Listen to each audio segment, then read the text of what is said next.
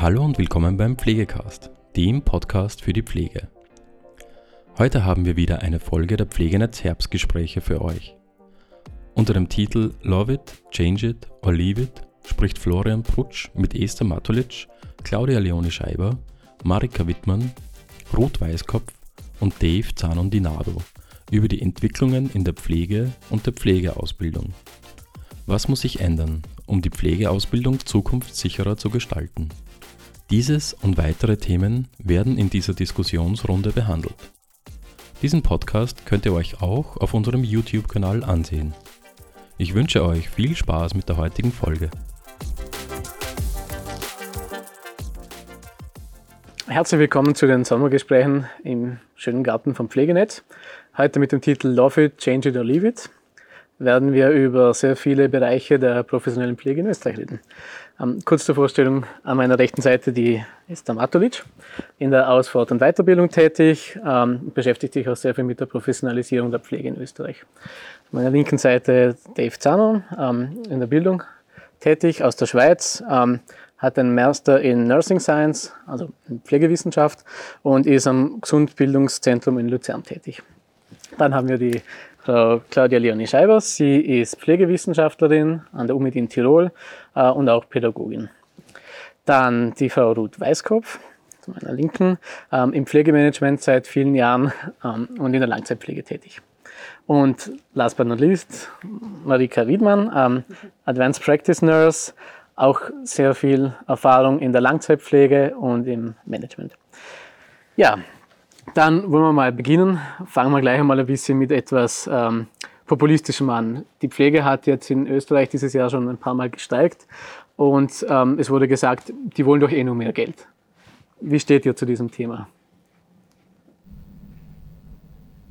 Ja, grundsätzlich muss man sagen, warum nicht mehr Geld? Also die Leistung soll adäquat bezahlt werden und äh, auch da würde ich mal gerne Anlehnung äh, oder Anleihe an der deutschen Regierung nehmen, beziehungsweise an den entsprechenden Arbeitgeber- und Berufsverbänden der Privaten wie auch der GÖD, also der Gewerkschaft öffentlicher Dienst und Dienstleistungen. Die haben jetzt den Tarif durchgebracht ab 22 4000 Euro Bruttoeinstiegsgehalt für jede diplomierte Pflegefachkraft, ab 5000 Euro für die PDL, diverse ähm, Zusatzleistungen, zum Beispiel, wir haben heute schon geredet über Praxisanleiter, das waren 100 Euro äh, pro Monat, das ist nicht viel, aber immerhin eine Anerkennung, ein, ein fixes 13. Gehalt, äh, plus 10 Tage äh, Urlaub, why not? Unterstütze mhm. ich gern. Aber natürlich nicht nur. Ja. Ähm, da werde ich gleich nachhaken, weil die, die Gewerkschaften in die, die Pflegeberufe sind ja doch auf sehr viele Gewerkschaften in Österreich aufgeteilt. Äh, meinst du, die anderen Gewerkschaften werden da noch mitziehen bei den kommenden Kollektivvertragsverhandlungen, beziehungsweise ähm, wie wird sich das weiterentwickeln in anderen Teilbereichen, die jetzt nicht von der Goethe abgedeckt sind? Also ich habe die deutsche Goethe gemeint, gell, weil das ist in ja. Deutschland. Ja, ja. Also das traue ich mir für Österreich nicht Österreich. zu sagen, aber ich würde sagen, also wir müssen es durchsetzen, wir als Berufsgruppe. Aber das traue ich mir nicht sagen. Vielleicht Esther oder Ja, also ich glaube, dass ähm, wenn es immer heißt, die Pflegenden wollen quasi nur mehr Geld, äh, ich glaube, dass ganz viel, äh, wenn es in, in Pflegeberufen ähm, Schwierigkeiten gibt oder Unzufriedenheiten gibt, dann ist es letzten Endes fast immer ein großes Thema der Professionalisierung. Also dass Professionalisierungselemente fehlen, dass ähm, professionelle Rahmenbedingungen fehlen. Und darunter verstehe ich jetzt auch nicht immer nur, dass es dann heißt, es sind zu wenig Personen, sondern ich glaube, dass Professionen sich dadurch auszeichnen, unter anderem, dass sie äh, unter Ungewissheitsbedingungen arbeiten. Das heißt, die Situation ist nicht so korrekt planbar, wie man sich das immer wünschen würde. Äh, und dem muss Rechnung getragen sein. Das halte ich für etwas sehr Gravierendes. Äh, und das Zweite ist auch, dass es Handlungsfreiheit gibt, so wie sie einem Professionalisten zukommt. Das wären für mich mal zwei Dinge, wo ich glaube, dass die wichtig sind. Mhm. Okay, denkst du, dass sich durch die äh, Kompetenzerweiterung für PAs und PFAs, durch die Pflegereform, sich da einiges ändern wird für uns im gehobenen Dienst dann? da wird sich natürlich was ändern, wenn, wenn unter Anführungszeichen jetzt nachgeordnete Berufsgruppen mehr und mehr Kompetenzen bekommen. Ich denke nur, ähm, dass, es, dass es auch wesentlich wäre, dass sich der Kern von Pflege, das Eigentliche auch professionalisiert. Äh, und da gibt es ähm, auch Studien dazu, dass äh, man Pflege zwar ganz gern in einzelne Tätigkeiten quasi aufsplittert und aufdröselt und die können auch ganz gut benannt werden. Aber das Eigentliche, das, was Pflege ausmacht, beispielsweise, vielleicht ist das etwas wie Caring, etwas wie Beziehungsarbeit, etwas wie äh, Problemlösen, das kommt äh, in solchen Konzeptionen praktisch nicht vor. Und das wäre aber gerade für den gehobenen Dienst etwas ganz, ganz, ganz Zentrales. Und darum glaube ich, dass man gar nicht unbedingt jetzt in den Vordergrund stellen soll, wer darf oder darf nicht unter Anführungszeichen was, sondern die Frage für mich, wenn wir von Professionalisierung sprechen, wäre, was ist das Eigentliche von Pflege, was ist das, was Pflege im Kern ausmacht, wie kann man das zeigen und wie kann man da vor allen Dingen eine Gesellschaft davon überzeugen, dass das etwas ist, das Pflege kann und vor allen Dingen, es wird auch wieder Profession, Professions, äh, es geht auch wieder um Professionalisierung, dass nur Pflege kann, dass uns keine andere Berufsgruppe streitig macht. Mhm. Ja. Ähm, vielleicht eine Frage an unsere zwei Experten aus der Langzeitpflege auch. Wie würdet ihr das sehen mit der Professionalisierung in diesem Bereich? Äh, was hat sich da getan die letzten Jahre? Wie wird sich das weiterentwickeln?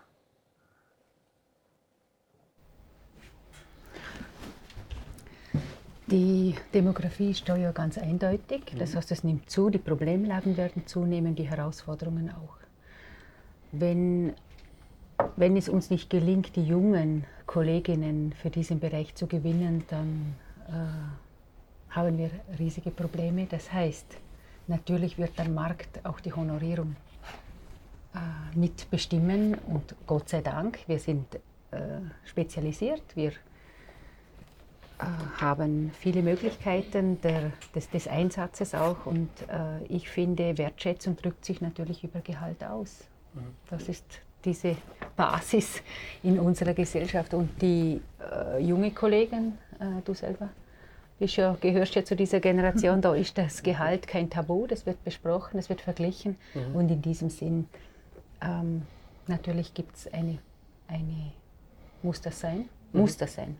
Aber die größere Sorge ist mal gar nicht äh, der Gehalt, sondern die größere Sorge ist mal wirklich, wie schafft, wie schafft die Pflege es, diese Bereiche der, der Hauskrankenpflege und äh, der Pflegeheime mit jungem Nachwuchs zu bedienen. Das ist wirklich äh, ein ganz großer, äh, ein, ein, ein, riesiges Problem, das sich da umstellt. Mhm. Also da geht es um Versorgungssicherheit ja. und ich denke, Anreize sind zum Beispiel besseres Gehalt, egal ob man dann meint, ich bin mit anderen vergleichbaren äh, Berufsgruppen besser bezahlt. Ja, wenn der Mangel so groß ist, dann muss man halt eben auch, äh, also je mehr wir in den Mangel rutschen, je mehr kann Geld natürlich das kurzfristig, kurzfristiges Problem lösen. Mhm. Ja. Also, also ich denke, dass gerade in der Langzeitpflege ähm, wurde es versäumt, die Professionalisierung der Pflege voranzutreiben. Gerade das wäre ein schönes Feld gewesen, weil eben die Medizin eigentlich fern ist. Heilen ist oft kein Thema mehr, also es geht wirklich um Palliativcare im weitesten Sinne und das hat man versäumt in den letzten 20 Jahren. Hätte man die Professionalisierung da vorangetrieben und das der Pflege eigenste, ureigenste hervorgehoben und, und wirklich in den, in, in den Mittelpunkt gestellt, dann wären wir jetzt ein sehr attraktiver Arbeitsplatz. Aber das hat man versäumt. Okay, also zusammengefasst lässt sich sagen, du meinst in der Praxis, dass gerade der gehobene Dienst seine ureigensten Kompetenzen nicht so genug ausspielen kann. So ist es. Mhm. Das nicht, nicht richtig ausspielen kann, ja. Das ist super. Ja, weil es ein systematisches Problem ist. Okay. Ja, ich glaube, bei diesem Hochspannend-Thema können wir auch sicher gerne einen Blick über die Grenze hinweg werfen in die Schweiz. Ähm, wie wird das bei euch diskutiert, das Thema Professionalisierung, Deprofessionalisierung von Pflegeberufen? Ja, es, es hat viele Parallelen, würde ich sagen, was auch die meine Vorrederinnen schon gesagt haben. Ähm, wir haben auch diese verschiedenen Stufen. Und in der Langzeitpflege ist es ja zunehmend fast unmöglich, Fachkräfte zu finden auf dem Markt. Die, das nicht meldet, also unsere Praxispartner sagen, es meldet sich niemand auf ein Stelleninserat. Äh, und es bleibt gar nichts anderes übrig, als halt einfach auf andere mhm. Kräfte auszuweichen, die halt keine Ausbildung haben. Und das heißt natürlich, die haben auch keine Professionalisierung. Und mhm. das, das, ist, das stimmt mich schon traurig, wenn, ich, wenn man so etwas hört, oder? Wenn ich denke, vor Jahren gab es auch noch diese Studierenden, es waren auch Ausnahmen leider, äh, die nach der Ausbildung im Spital gesagt haben, ich gehe jetzt wieder zurück in die Langzeitpflege, weil dort kann ich wirklich pflegen. Mhm. Und ja, das gibt es auch, denke ich, oder? Mhm. Und ja, eigentlich ja, sind ähnliche Probleme. Die Rekrutierung ist sicher auch ein Problem. Und wenn wir das jetzt im Ländervergleich anschauen, dann habe ich im Obsan-Bericht gelesen, dass von fünf Pflegenden in der Schweiz stammen zwei aus dem Ausland. Hm. Und das hat sicher, ich meine, wer geht ins Ausland arbeiten, das hat sicher nicht nur mit der Liebe zur Schweiz zu tun. Das sind auch sicher Rahmenbedingungen halt auch und da gehört das Finanzielle wahrscheinlich auch dazu, nehme ich mal an, mhm. äh, weil das attraktiv ist und deshalb ist der Lohn ein Thema, das muss man dranbleiben. Äh, wenn ich zurückdenke, 30 Jahre zurück, als ich in der Pflege gearbeitet habe, als junger Familienvater, das war schon schwierig, mit diesem Lohn eine Familie zu ernähren. Mhm. Und so etwas muss wieder möglich sein, oder? Äh, also ich denke, der Lohn ist wichtig. Es ist nicht das einzige Wichtige, aber es, ist, äh, es gehört dazu. Mhm. Und da soll die Pflege nicht äh, sich wieder in alte Zeiten zurückdrängen, wo der, die Pflege als Gotteslohn Vergeltung fand, mhm. oder? Da ist es. Das heißt, man kann sagen, dass sich die Arbeitsbedingungen in der Schweiz die letzten Jahre dann durchaus verbessert haben für Pflegefachkräfte? Also ist für mich schwierig zu beurteilen. Ich glaube, sie äh, vielleicht sind sie gleich geblieben, ob sie sich verbessert haben. Ich kann es nicht beurteilen mit Zahlen. Mhm. Ähm, aber wir haben einen riesen Bedarf unbesetzte Stellen. Mhm. Und das Problem ist die Verweildauer, denke ich. Also viele Pflegende bleiben nicht im Beruf oder verlassen den Beruf vorzeitig und das hört man schon während der Ausbildung zum Teil, mhm. dass diese Gedanken schon da sind. Und das ist schon etwas, mhm. was sich verändert hat gegenüber von früheren Jahren. Mhm. Und da finde ich auch, äh, ist extrem wichtig, wie der Beruf in der Öffentlichkeit dargestellt wird. Und da haben wir auch gesehen, die Pflegeinitiative ist eine gute Sache in der Schweiz. Mhm. Aber ob das letztendlich auch junge Menschen motiviert, trotzdem noch in die Pflege zu gehen, es kann auch, es hat auch ein Risiko drin, mhm. dass man dann mehr darüber nachdenkt, ja, will ich dann das wirklich, oder? Mhm. Ja. Also es ist ein zweischneidiges Schwert. Weil die, Probleme so, weil die Probleme so benannt werden. Oder warum ist es ein zweites? Ja, eben, weil also es ist wichtig, sich zu wehren, das mhm. publik zu machen, mhm. aufzuzeigen. Ja aber trotzdem ist es auch wichtig, dass die Pflege in einem positiven Bild für die jungen Menschen erscheint mhm. und nicht nur als Problemfall. Ja. Verständlich, ja. Ich glaube, dass wir in Österreich ein ähnliches Problem haben, weil medial wird ja gerade jetzt spätestens seit Covid sehr viel über die Pflege berichtet. Und ich glaube, in der Wahrnehmung größtenteils negativ. Wie würdet ihr das sehen? Habt ihr auch das Gefühl? Ja, ich habe das Gefühl auch und ich finde es sehr schade. Also ich denke mal, es ist eine Sache, Probleme anzusprechen, die man hat, ähm, aber aus meiner Sicht passiert das sehr, sehr viel undifferenziert. Es kommt immer an, Mangel. Das wird dann verbunden damit, dass die Bedingungen schlecht sind. Ähm, zum Teil äh, ist es aber auch so, dass einfach, und wir alle wissen das, sehr viele Pflegepersonen fehlen, weil wir einerseits Pensionierungswellen haben, weil wir andererseits demografische Entwicklungen haben. Die Menschen werden Gott sei Dank älter. Äh, und es tun sich da halt einfach auch sehr viele Felder für die Pflege auf. Und was mir auch auffällt, ich spreche ja viel mit Auszubildenden, mit Studierenden, habe das Glück und die sagen dann regelmäßig eigentlich, dass das, was sie in der Pflege erleben, der Kern der Pflege ist was Schönes und das, das gefällt ihnen. Mhm. Also das hört man. Und das geht mir in den, in den Medien eigentlich ab. Mhm. Die positive Berichterstattung. Die positive Berichterstattung über ein Berufsbild, das sicher kann man über ganz viel diskutieren, aber mir fehlt jetzt keine, auch von der zeitlichen Dauer. Nur jetzt tun wir mal was, was, was quasi was unabhängig vom, vom, vom Kern der Pflege selbst zu sagen, mir fällt kein vergleichbares äh, Studium oder keine vergleichbare Ausbildung ein, äh, mit der man so viele Möglichkeiten hat, nach einer, nach einer Studiendauer von drei Jahren, sich in unterschiedlichste Felder hinzuentwickeln, äh, wüsste ich jetzt nicht, was vergleichbar ist. Mhm. Beispielsweise. Das sind alles Dinge, ja. die, die fehlen mir. Mhm. Ja, das ist sicher ein wichtiger Punkt, dass das ähm, medial quasi zu wenig äh, publiziert wird, muss man sagen. Ähm, was mich zu meiner nächsten Frage führt, ähm, es, wird jetzt, es gibt jetzt ja nur noch die FH als alleiniger Ausbildungsweg. Die Schulen werden starten ja nächstes Jahr mit ihrem letzten Lehrgang. Ähm, was haltet ihr davon? Trägt das zur Professionalisierung dazu bei? Ähm, sollte noch eine Übergangsfrist geschaffen werden? Ähm, auch ganz ein wichtiges Thema Pflegelehre, ähm, die jetzt ja geschaffen werden soll. Wir haben ja jetzt schon einen Mangel an Pflegepädagoginnen und Pädagogen. Ähm, würdet ihr meinen, das wird dadurch noch verstärkt, die Deprofessionalisierung mit der Pflegelehre und mit dem alleinigen FH-Zugang? Na, ich glaube, die Frage stellt sich nicht. Äh, wir waren neben Deutschland und Luxemburg die allerletzten, die kein äh, primär qualifizierendes Baccalaureatsstudium hatten. Die WHO hat uns längst die Route ins Fenster gestellt. Also die Frage stellt sich meines Erachtens nicht. Also es musste so sein. Das ist überhaupt keine Frage. Dass wir Kinderkrankheiten haben in, im primär qualifizierenden Studiengang, das ist auch keine Frage. Also ich denke, wir bräuchten viel mehr, so wie es auch die Italiener haben, Konsensuskonferenzen. Es kann nicht sein, dass jede Fachhochschule muss es natürlich selber ihren, Studi Fach, also ihren Studiengang akkreditiert. Aber manchmal, wenn man als Externer draufschaut, hat man den Eindruck, da geht es um unterschiedliche Ausbildungen.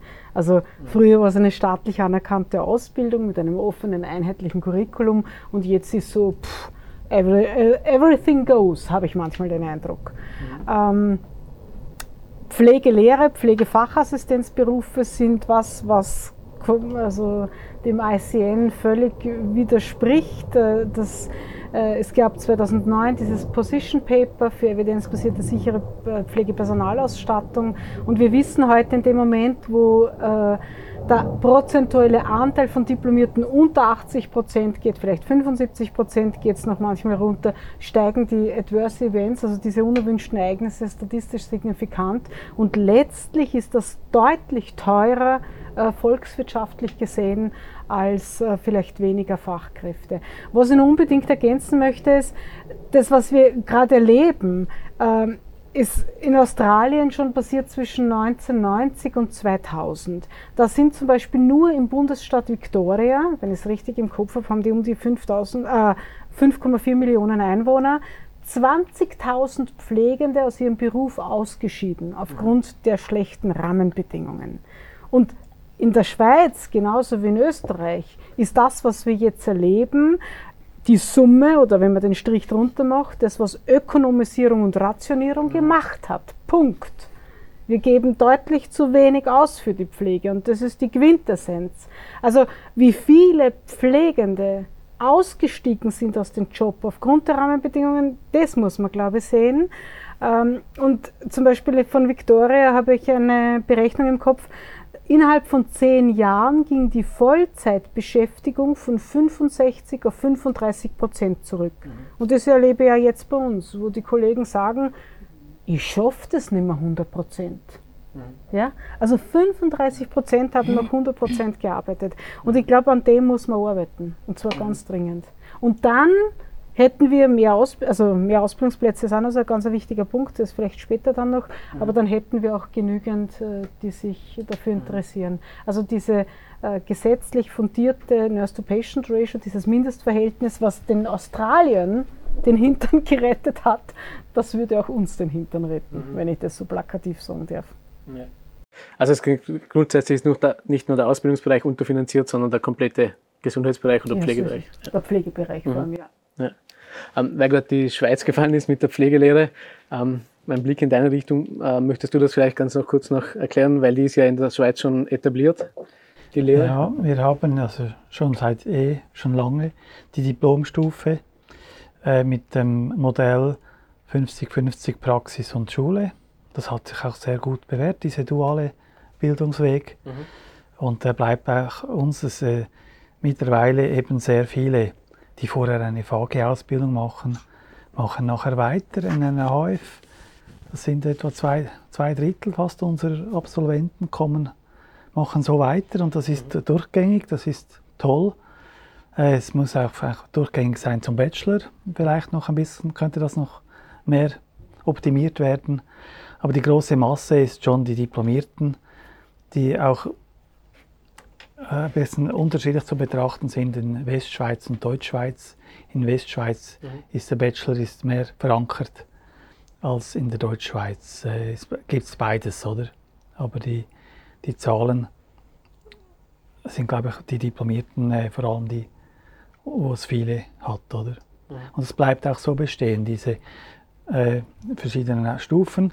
Wir haben aber deshalb etwa acht Stufen von der, vom Einstieg in die Pflege bis zum Master, oder? Das, das sind schon auch wieder Herausforderungen, ja. die sich da gegenseitig Vielleicht zur, zur Frage muss noch was sagen. Das sind diese Fachangestellten für Gesundheit mhm. und das ist dieser Lehrberuf und vielleicht sagst du zu dem noch ein bisschen was. Ja, das ist also Sekundarstufe 2, eine Lehre eigentlich, ja. wo die man mit 16 beginnen kann und dann mit äh, ja, drei Jahren geht das dann, oder? Mhm. Am Anfang noch weniger in der Praxis und dann immer mehr. Und dann können Sie eigentlich alles machen, was auch eine Diplomierte machen kann an Handling. Also es gibt weniges, das Sie noch nicht dürfen. Also zum Beispiel an einer zentralen Leitung dürfen Sie noch nichts machen. Mhm. Und Sie dürfen, bis anhin durften Sie auch keine Pflegediagnosen machen. Also Sie arbeiten mehr äh, auf Planung durch eine Diplomierte. Aber ich weiß, in der Langzeitpflege ist das schon lange nicht mehr so dass die eigentlich sehr viel Verantwortung übernehmen, weil es einfach zu wenig Diplomierte hat. Machen eigentlich diese VGs dort extrem wichtige Arbeit und wenn es die nicht gäbe, würde das ganze System wahrscheinlich kollabieren. Mhm. Also das muss man auch schon sagen, dass sie zum Teil auch äh, ein bisschen ausgenützt werden und Dinge machen müssen, genau. die sie eigentlich noch gar nicht dazu ausgebildet sind. Und zum Teil machen sie es auch rein intuitiv dann gut. Da muss man dann mhm. auf der Diplomstufe sich noch anstrengen, dass der Bewohner oder der Patient einen Unterschied macht, äh, merkt, oder? Mhm. Aber letztlich denke ich, war es ein Schritt in Richtung Deprofessionalisierung und ich kritisiere auch sehr den Schweizerischen Berufsverband, der beispielsweise äh, Seminare anbietet, äh, wo Fages ähm, äh, Tagesverantwortung im Spital lernen. Also es geht tatsächlich darum, dass man die Lücke, die man schon noch äh, gut durch die Rahmenbedingungen mitgeschaffen hat, also dieser Ausstieg der Pflegefachpersonen, die versucht man durch die Frage natürlich äh, zu, zu stopfen, diese Lücke, und eben missbraucht sie dann förmlich. Also ich glaube, Missbrauch ist durchaus ein richtiger Begriff, dass man dann so weit geht, dass man sagt, sie sollen Tagesverantwortung im Spital übernehmen. Mhm. Und FAGE ist in Österreich vom Kompetenzbereich ähnlich der Pflegefachassistenz. Also am ehesten. Mhm. Ja weiß nicht, ob man, das kann ich zu wenig beurteilen. Aber, ja. das, wir haben ja auch die Assistenz noch. Ja, genau. Ja, aber, aber das ist dann schon we viel ja, genau. weniger. Mhm. Ja. ja. weil jetzt davon Missbrauch schon fast gesprochen worden ist.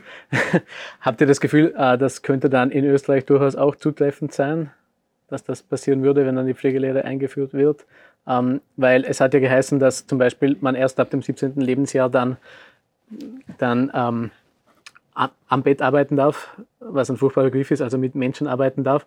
Das wäre dann ja, wenn man mit 15 zum Beispiel die Lehre beginnt, erst zwei Jahre nach Ausbildungsbeginn möglich. Ähm, seht ihr da einen Vorteil darin, weil derzeit ist ja die Pflegeassistenzausbildung in einem Jahr zu absolvieren und Pflegefachassistenz in zwei Jahren. Also würde sich da ja nicht viel ändern, dass man sowieso erst in diesem einen letzten Jahr quasi wirklich in der Praxis arbeiten kann. Genau.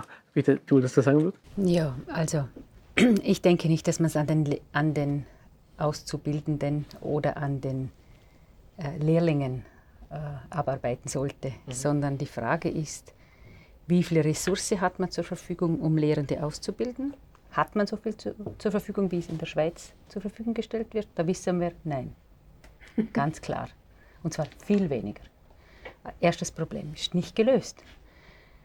Äh, man kann es lösen, indem man Geld äh, investiert in das System. Aber für mich der große, dieses, dieses, dieser große Mangel können wir nicht mit Lehre beheben. Alle Lehrberufe haben Mangel im Zulauf. Es gibt zu wenig Junge.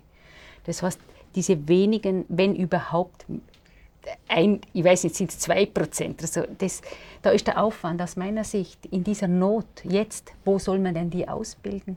Wieder, ich weiß ja, oder? Der Plan ist wieder in den Pflegeheimen, da wo wir am wenigsten Fachkräfte haben. Wo sollen die dort lernen können? Oder? Die lernen eigentlich das, was wir alle mit Schrecken beobachten, nämlich arbeiten, arbeiten, nachahmen, oder? Keine Begleitung, keine Reflexion, sondern Gutes tun im Alltag. Und, aber das ist zu wenig, oder? Das, ist, das geht nicht. Das, das, das, das. Und da sehe ich die große Problematik. Ich, ja, ich komme ja aus Vorarlberg und habe gefragt, wo bildet man denn die Lehrlinge aus? Ja, die Krankenhäuser haben alle, obwohl sie ja viel, viel mehr Diplomierte hätten, oder? Haben gesagt, na, wir sind, fühlen uns da nicht zuständig. Es bleibt wie das Pflegeheim übrig. Und da finde ich, da haben, das haben die alten Leute nicht verdient. Das haben alte Menschen nicht verdient. Das hat auch die Pflege in diesen Häusern nicht verdient. Mhm. Aber es geht mir nicht darum, gegen die, Pflege zu, äh, gegen die Pflegelehre zu sein, oder? Aber die Voraussetzungen, um das zu machen, stimmen weder zeitlich noch von den Rahmenbedingungen. Mhm. Also da sehe ich ganz große Probleme. Da mache ich einfach auch nicht mit, oder? Wenn es die anderen tun. Ja. Ich möchte noch mal ganz kurz dieses ICN-Positionspapier herausziehen. Also 2009 hat der ICN, der Weltbund, ein evidenzbasiertes äh, äh, Papier herausgegeben, also zur evidenzbasierten sicheren Pflegepersonalausstattung. Und da steht drinnen an die äh, nationalen Berufsverbände und Regierungen gerichtet, dass die Schaffung neuer Helferrollen zu beenden sei. Evidenzbasiert. Und das ist genau, also ich verstehe überhaupt nicht, warum man darüber diskutiert. Wir müssen darüber diskutieren, dass Österreich viel zu wenig Geld in die Hand nimmt, dass wir 1,5 Prozent des BIPs für die Pflege investieren und nicht 4,1 Prozent des BIPs wie Holland, weil dann hätten wir auch weniger Probleme. Und was man auch ganz ehrlich sagen muss, ist, wir haben viel zu wenig Ausbildungsplätze. Holland hat um 45 Prozent mehr Absolventen als wir. Schweden bildet laut OECD-Daten pro 100.000 Bürgerinnen und Bürger mehr Diplomierte aus als die Österreicher alle Pflegeberufe zusammen. Mhm. Wir haben hier ein Missverhältnis. Und das ist ja Loch, auf das man das immer versucht, irgendwie zu unterdrücken oder wegzudiskutieren. Mhm. Also A, mehr Geld muss investiert werden. B, mehr Ausbildungsplätze. C, es braucht gesetzliche Rahmenbedingungen für so ein Mindestverhältnis ähm, zwischen Pflegefachperson mhm. und Patientinnen und Patienten. Und erst dann gebe ich eine Ruhe. Marike, ich glaube, du wolltest was ja. sagen. ähm, äh, mir, mir, mir stößt das immer auf, wenn ich höre Gutes tun. Da stellt es mir die Haare auf, mhm. weil das ist genau das, was ich unter Laienpflege verstehe. Gutes tun. So war es auch gemeint. Ja, gut gemeint ist oft schlecht getan. Und gerade in der Profession ist das, was manche meinen, das wäre gut, eben genau nicht gut und fachlich nicht korrekt. Und deshalb wehre ich mich gegen dieses Pflege tut nicht Gutes. Nein. Pflege ist eine Profession. Mhm. Ich würde da gerne noch anschließen, genauso ist eine Profession und das passt zu dir und zu dem, was du gerade gesagt hast, Claudia. Äh, da muss Geld in die Hand genommen werden und ich denke mir, ähm, man muss sich immer eines klar machen, eine Profession, die Pflege ja eben ist, zeichnet sich dadurch aus, dass sie weder durch den Markt zu steuern ist, noch durch Bürokratie. Und ich glaube, dass man auf einem gar nicht guten Weg ist, was diese beiden Dinge betrifft. Und darum denke ich mir, dass, dass, dass man da einfach jetzt nicht den einzelnen Träger, nicht die einzelne Einrichtung, ja. sondern wirklich die Politik so fordern muss und sagen muss, dafür bitte gehört jetzt Geld her, weil mir folgerten jetzt, und ich möchte bewusst keine nennen, weil das keine politische Veranstaltung ist und das ist auch gut so, aber mir folgerten vier, fünf, sechs Positionen ein, für die unhinterfragt Geld in die Hand genommen wird. Und da wird kein Mensch sagen, da muss man aber sparen. Mhm. In der Pflege ist das das Erste, was man hört. Ja. Und das ist hochbedenklich. Vielleicht darf ich nur mal, ich weiß, ich habe vielleicht schon zu viel Redezeit, Entschuldigung für alle anderen, aber äh, die, der Beleg dafür, dass eine gesetzlich verankerte oder ein gesetzlich verankertes Mindestverhältnis zwischen Pflegefachperson und Patient, Patientin bzw. Bewohnerin, Bewohner mhm. hat positive Effekte und zwar maßgeblich.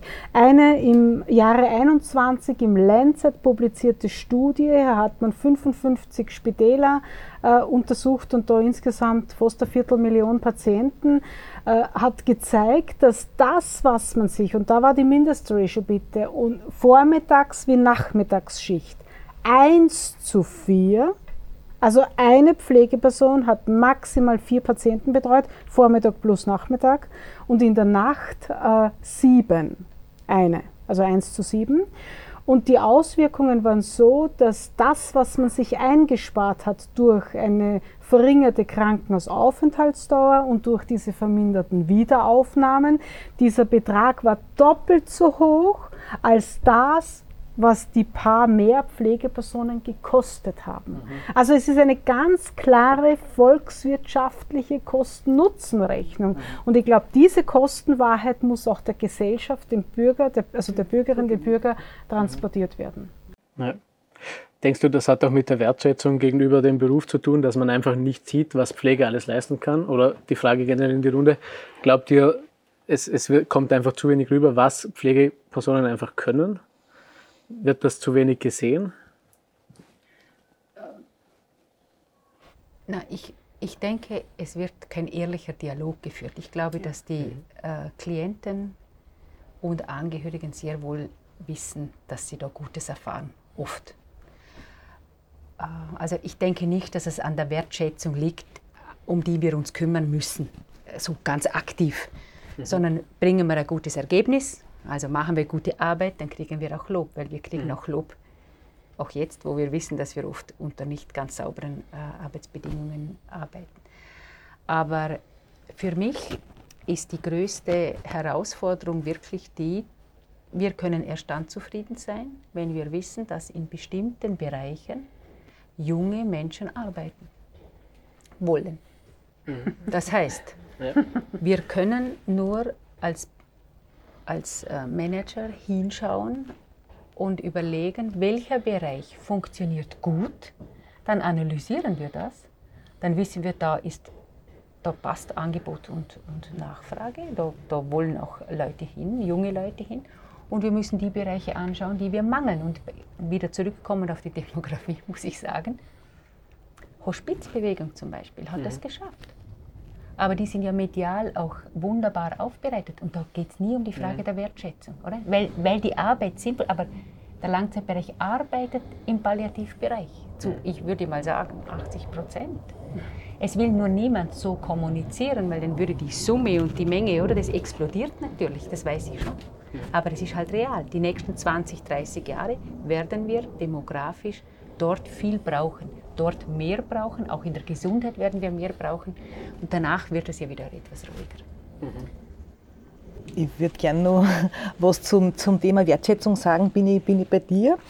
Äh, zugleich ist es immer interessant, gerade das große Thema Langzeitpflege, gerade Demenz, wenn man schaut, wer sich da medial äußert zur Demenz. Also daher Medizinerinnen, Mediziner, Psychologinnen, Psychologen, gerne auch Soziologinnen und Soziologen, wenn man nicht hört. Interessanterweise ist die Pflege, und das ist die Berufsgruppe, die wirklich von sich behaupten darf, da mhm. über Expertise zu verfügen. Also das finde ich schon immer spannend, weil ich achte nämlich auch ganz gern drauf. Und das mhm. ist, ist glaube ich, schon, ähm, das ist, glaube ich, schon, äh, das, das sagt was, das lässt tief blicken. Ja. Mhm.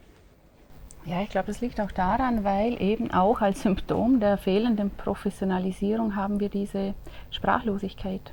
Mhm. Uns fehlt die Sprache für das, was wir tun. Und deshalb äußern sich Pflegende nicht.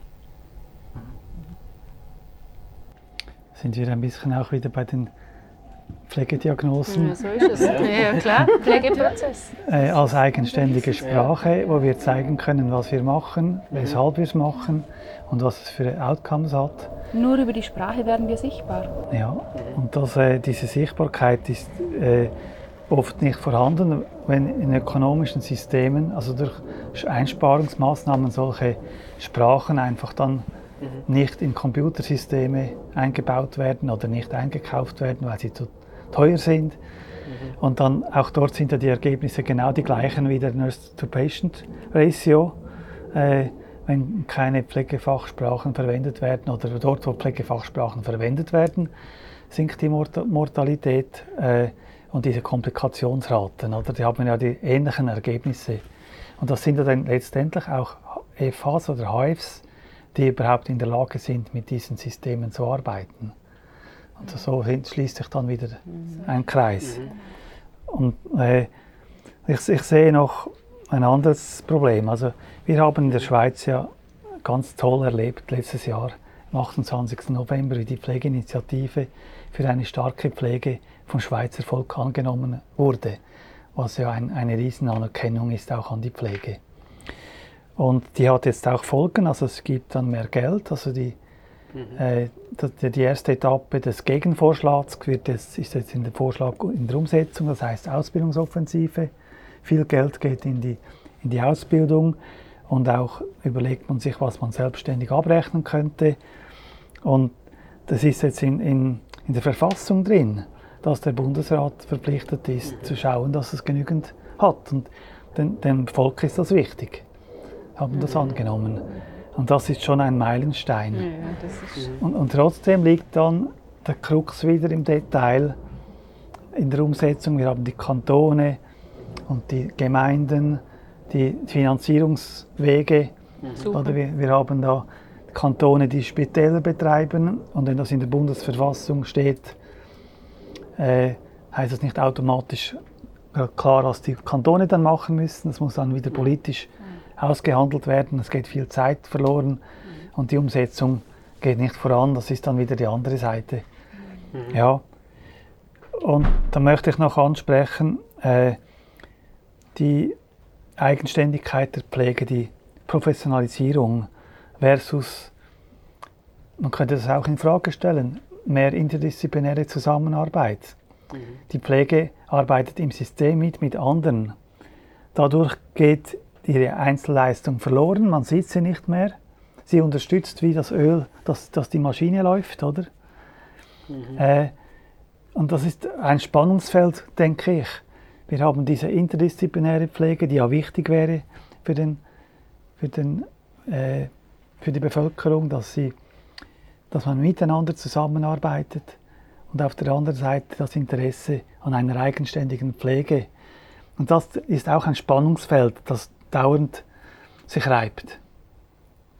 Also die ber- berufspolitischen Interessen und dann vielleicht diese, diese Gegenbewegung. Ich weiß nicht, wie ihr das seht, dieses Spannungsfeld.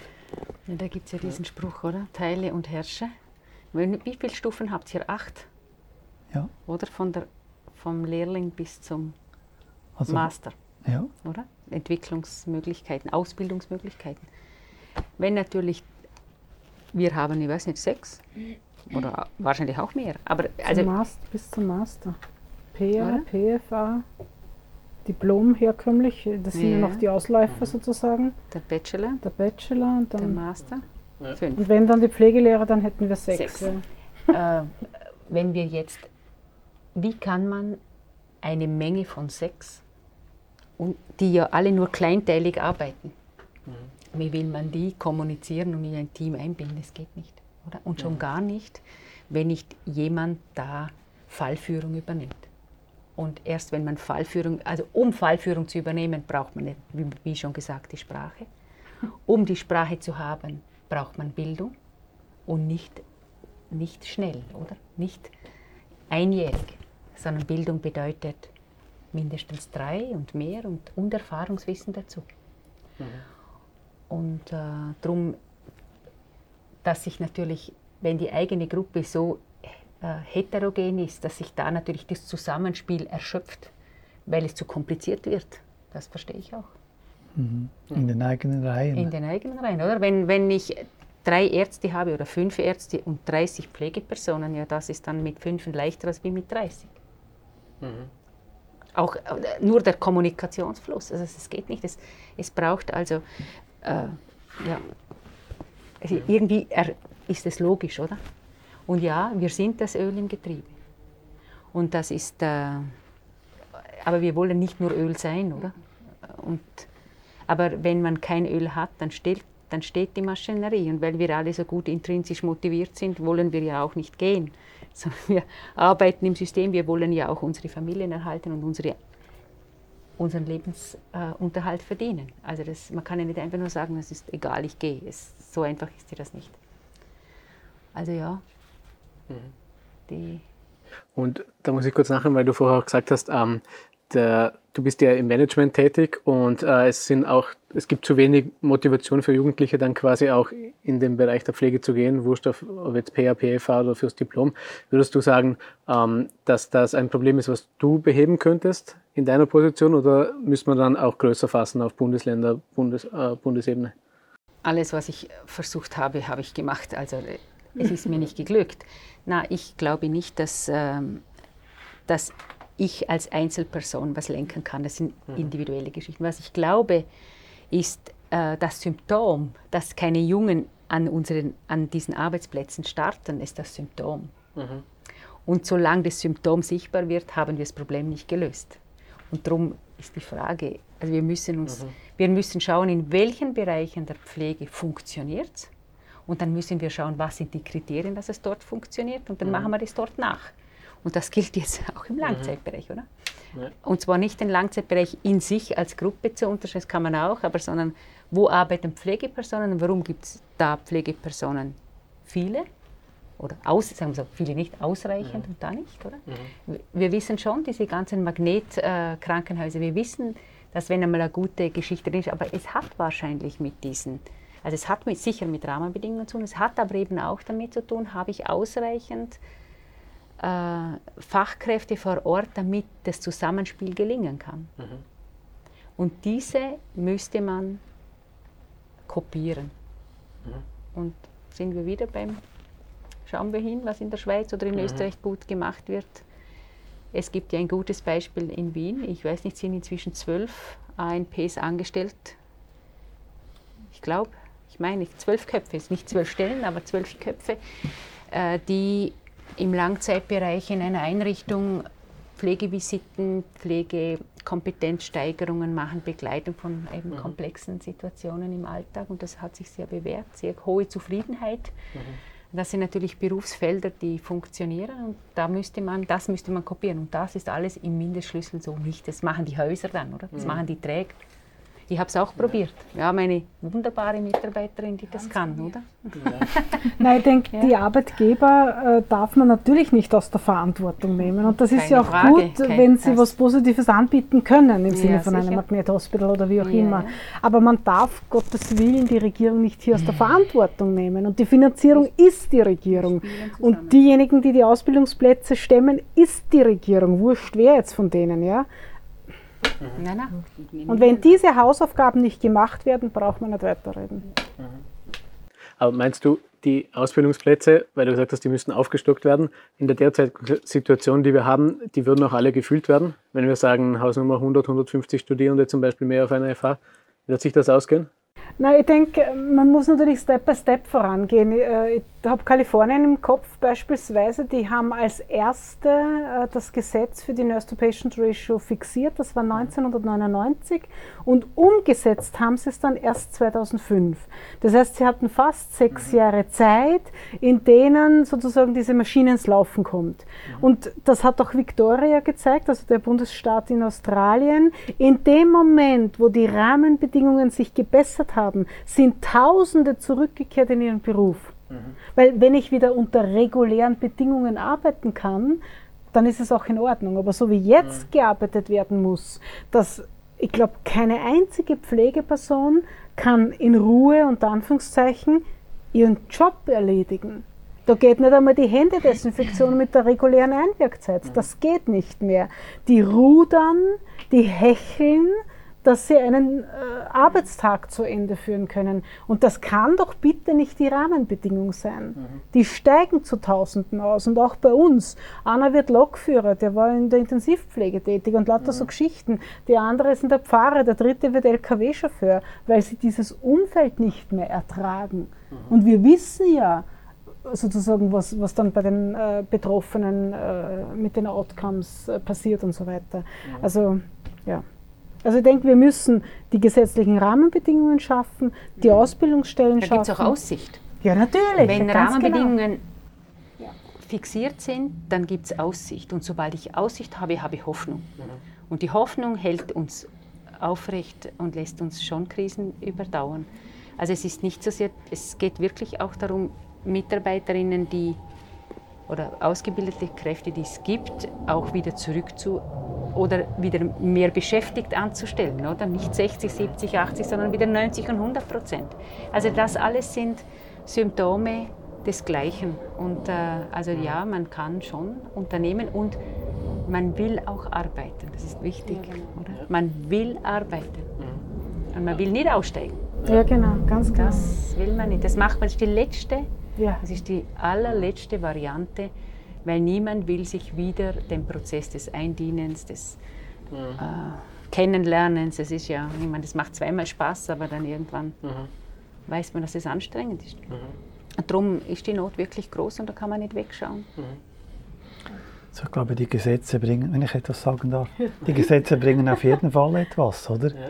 Das sieht man jetzt auch. Äh, ich habe jetzt eine eine Medienmitteilung vom 1. Juli 2022 in der Schweiz, wo also das Parlament äh, wirklich auch beschlossen hat, die, die praktische Ausbildung finanziell mit finanzieller Beteiligung zu unterstützen. Äh, und es werden da Gelder gesprochen von 502 Millionen auf, für acht Jahre. Mhm. Also es hat eine Wirkung, diese Gesetzesgrundlage. Und der Volkswille ist eine hohe Verpflichtung auch mhm. schnell voranzumachen. Also das ist jetzt viel schneller gegangen, als man das mhm. ursprünglich gedacht hätte.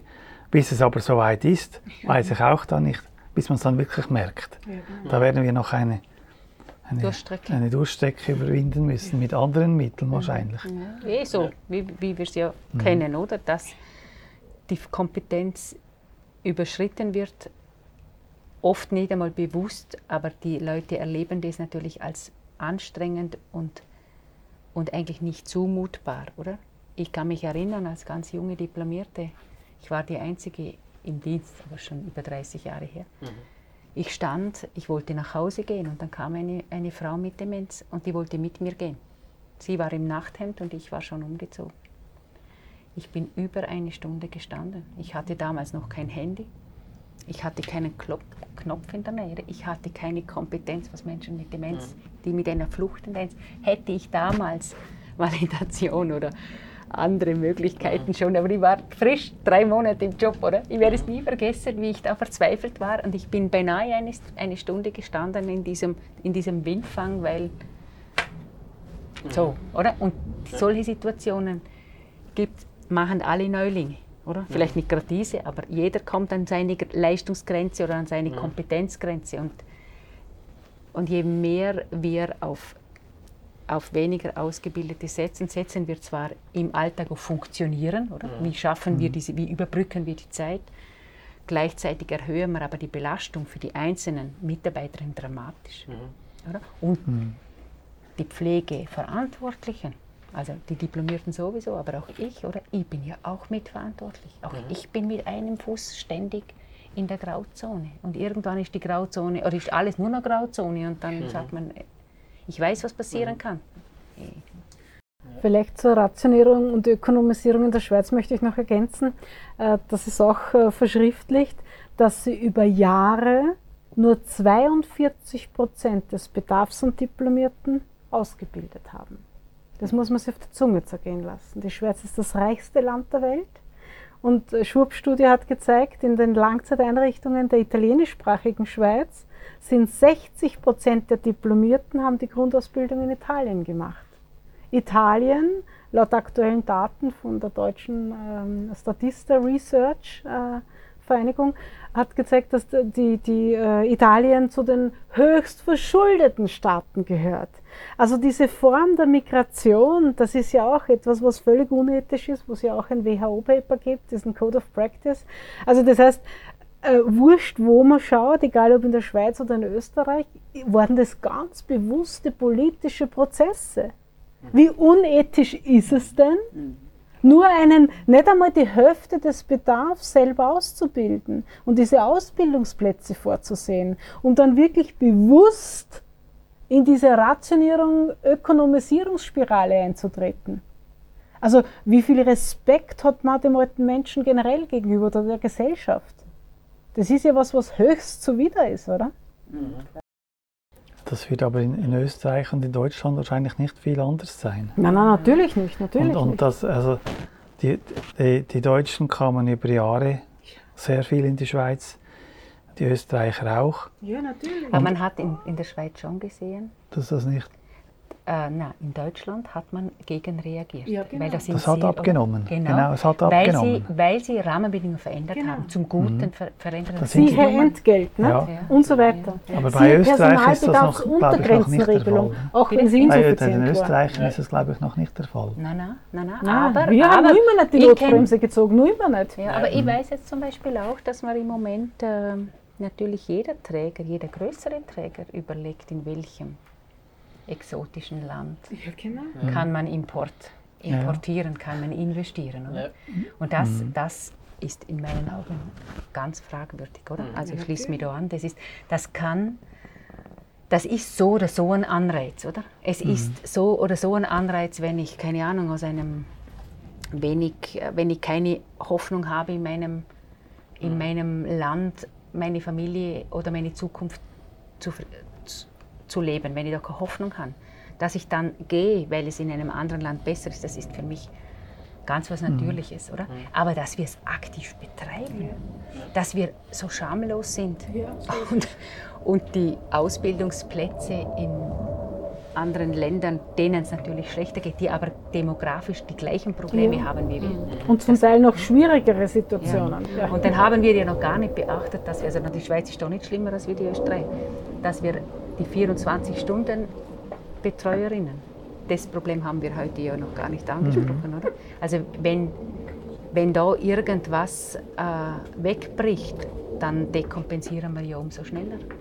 Also auf was lastet, auf, auf welch tönernen ähm, Füßen. Füßen klebt die, die Altenversorgung. Also das, das ist wirklich als Betroffene, die in dem Berufsstand arbeitet und selber zwei alternde Eltern hat, das ist äh, wirklich, das macht, das, das kann wirklich schlaflose Nächte machen.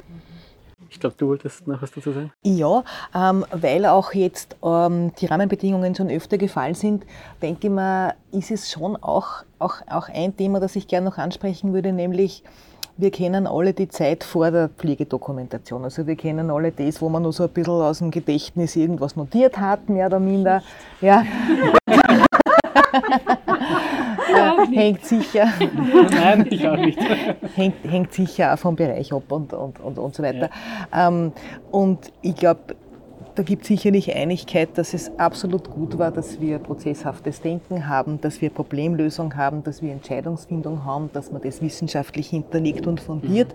Ich glaube nur, dass es, wenn es so große Paradigmenwechsel gibt, immer auch ein bisschen überschießende Reaktionen gibt. Und als überschießende Reaktion empfinde ich etwas, das nenne ich mit einem großen Professionstheoretiker gemeinsam äh, technokratische Expertisierung.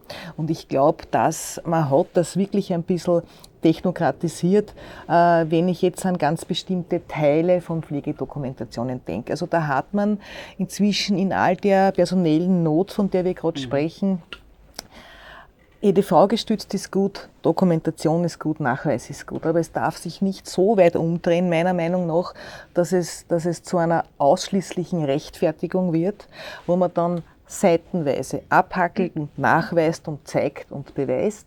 Das verstehe ich auch als Misstrauensantrag einer Profession gegenüber, wenn ich jeden Handgriff beweisbar machen muss. Das ist hochproblematisch, gerade in Zeiten, in denen uns jede, jede Hand fehlt auch. Ja. Äh, und auf der anderen Seite kommt dann das zu kurz und kommt dann das vom prozesshaften Denken nicht, Denken nicht mehr bei den, bei den Pflegenden an, das wichtig wäre, nämlich zu sagen, ich muss wirklich mich auf das konzentrieren, Probleme zu erfassen äh, und individuell sie zu lösen. Klientinnen und mhm. Klienten bezogen. Das ist eigentlich Professionalität. Und ich glaube, das darf nicht hinter einer, ja, hinter einer bürokratisierten Abhackelei, zu denen mhm. die Menschen keinen Bezug haben, zum ganz großen Teil, dass sie als lästige Pflicht erleben. Äh, also zum Teil fehlt sicherlich auch an, an, an Information, an Wissen, das mag sein, aber zu einem ganz großen Teil halte ich es einfach auch für überbordend mhm. überbordende Reaktion auf das, was davor war. Und ich denke, das müsste sich wahrscheinlich auf ein, auf ein Maß einpendeln, dass das Professionalität wieder zulässt. Mhm. Ja, da bin ich sehr zweischneidig. Ich, ich ähm, sehe nämlich. Ja, na, sonst mach du, weil ich rede so viel. Nein, nur ganz kurz. Also ich sehe in der Pflegedokumentation den eigentlichen Gestaltungswert unserer Arbeit. Also dort bildet sich unsere ganze Arbeit ab. Mhm. Und deshalb äh, wäre die Dokumentation das Letzte, wo ich jetzt den Sparstift ansetzen würde. Ich denke, es ist eine unglaubliche gefährliche Geschichte, diese Entbürokratisierungsdiskussion, die ja insbesondere aus der deutschen Altenpflege kam, das ja einen anderen Fokus hatte sozusagen. Das ist höchst gefährlich und wir, es gibt Studien, die sprechen von der invisible profession. Wir sind unsichtbar, unsere Leistungen sind nicht transparent, geschweige denn unsere Wirksamkeit. Und wenn wir nicht, und da sind wir uns ja einig, wenn wir die Pflegediagnosen nicht genau benennen, dann können wir keine wirksamen Interventionen ableiten und schon gar keine guten Ergebnisse erreichen. Aber diese Entbürokratisierung, dieses SIS-Modell ist ja wirklich völlig widersinnig. Die haben die Ebene der Diagnose völlig abgeschafft. Ja? Also das wäre ungefähr so, der Patient kommt zum Mediziner, der weiß gar nicht, was er hat, aber ich mache mal eine Operation, ja, weil es nicht lustig ist. Also diese Entbürokratisierungsdiskussion ist eine sehr gefährliche. Ich, ich, ich weiß, was du meinst mhm. und, und kann das auch nachvollziehen, aber da liegt es wiederum an der Profession, eben an der Qualifikation mhm. und dann sind wir wieder beim Great Skill Mix. Und, und am Instrument. Genau. Und am Instrument natürlich, ja. oder? Wie lebe ich ein Instrument? Wer sucht das Instrument aus, das ich bediene? Routine. Und wie wird darüber entschieden? Wie wird darüber entschieden? Mhm. Wer ist mit wem wie verzahnt? Ja. Oder wenn natürlich, äh, wir haben jetzt vor kurzem eine Analyse gemacht und wir kamen auf 21 Programme. Mhm.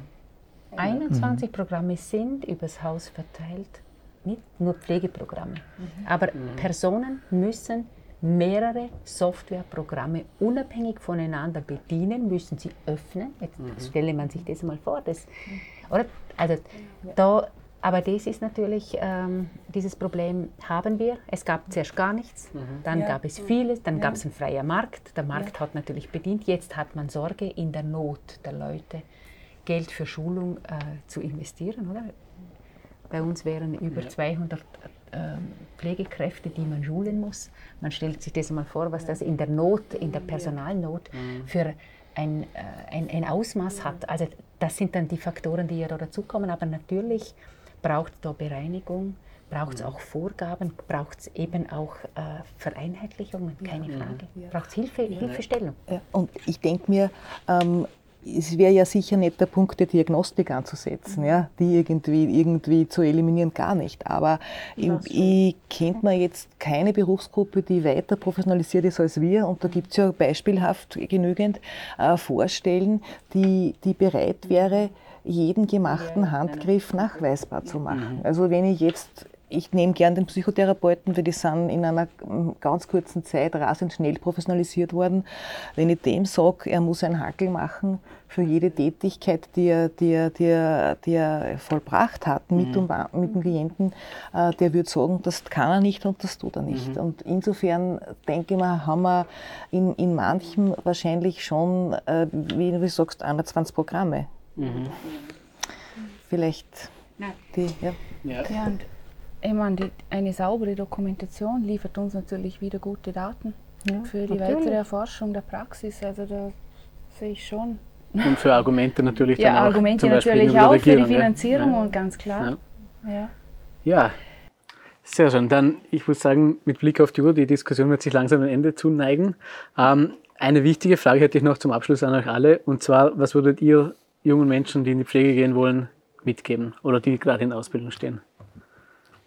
Magst du gleich weitermachen? Einen Satz äh, würde ich, würd ich sagen, äh, wenn ihr euch jetzt auch in den Medien viel anhört, machen. Mhm. Wenn ihr Interesse habt, zu machen. Es ist es wert. Danke. Es ist der schönste Beruf, den es gibt und man kriegt unglaublich viel zurück. Also man gewinnt mhm. und das liegt natürlich nicht an den Jungen, sondern an uns, die Rahmenbedingungen zu verbessern. Mhm. Danke. Ähm, ich finde auch, also aus professioneller Perspektive ist es wirklich ein sehr spannender Beruf, sehr nah am Leben und lehrt auch sehr viel über das Leben. Also ja, ich kann es so gesehen nur empfehlen, aber die Professionalisierung muss vorangetrieben werden. Das wäre dann mein Auftrag an die jungen Menschen, mhm. dass sie da nicht locker lassen und diesen Fokus nicht aus dem Auge verlieren. Ja, ich würde den Jungen sagen, sucht euch die allerbeste Abteilung aus, da wo Profession am ehesten gelingt und bewerbt euch, be bewirbt euch dort. Das ist ein Zeichen, das ist auch ein Zeichen ans Management. Und schaut nicht nur, wo geht es euch gut. Also auch mhm. gerade wenn man sehr gut ausgebildet ist, kann man ja doch, man kann schon Kriterien ansetzen, oder? Wenn man äh, euer neues Buch mit dem Mappen, wenn ich das jetzt einmal einbringen darf, die lernen ja auch kritisch denken. Das heißt, sie können das schon unterscheiden und sie sind auch klug. Und dann sich selber und der Profession treu zu bleiben, oder? Mhm. So dass, dass die Worte nicht zu verlieren, die Sprache zu suchen. Mhm. Ja, also ich habe Gänsehaut gekriegt, als du sagst, das ist der schönste Beruf, den ich mir vorstellen kann. Das ist für mich auch so. Mhm. Äh, und das muss äh, wieder kommuniziert werden, gezeigt werden, was Pflege macht, was Pflege bewirkt. Und dann glaube ich, dürfen wir nicht sagen, wir müssen es tun, die Bedingungen verbessern alleine oder die Jungen müssen es tun, sondern es ist eine gesellschaftliche Aufgabe, die, die jetzt äh, gerade mit diesen Veränderungen in der Gesellschaftsstruktur alle betrifft. Und, und das kann die Berufsgruppe nicht alleine lösen, aber es geht auch nicht ohne. Und da hoffe ich, dass es ein Miteinander in Zukunft vielleicht neue Ideen gibt oder neue Wege gibt, um diesen absolut tollen Beruf weiter ausüben zu können. Mhm. Dankeschön. Mhm. Ja, habe mich sehr gefreut. Vielen Dank für die Teilnahme. Danke auch. Danke. Besten Dank für die Einladung. Danke. Ja, das war es auch schon wieder mit der heutigen Folge Pflegecast. Wenn Ihnen diese Folge gefallen hat, freuen wir uns, wenn Sie unseren Podcast abonnieren. Weitere Informationen zum Thema Pflege und allem, was dazugehört, finden Sie auf unserer Webseite www.pflegenetz.at oder unserem YouTube-Kanal Pflegenetz und unseren Social-Media-Kanälen. Alle Links zur aktuellen Folge sowie unseren Webseiten finden Sie in der Beschreibung. Bis zum nächsten Mal.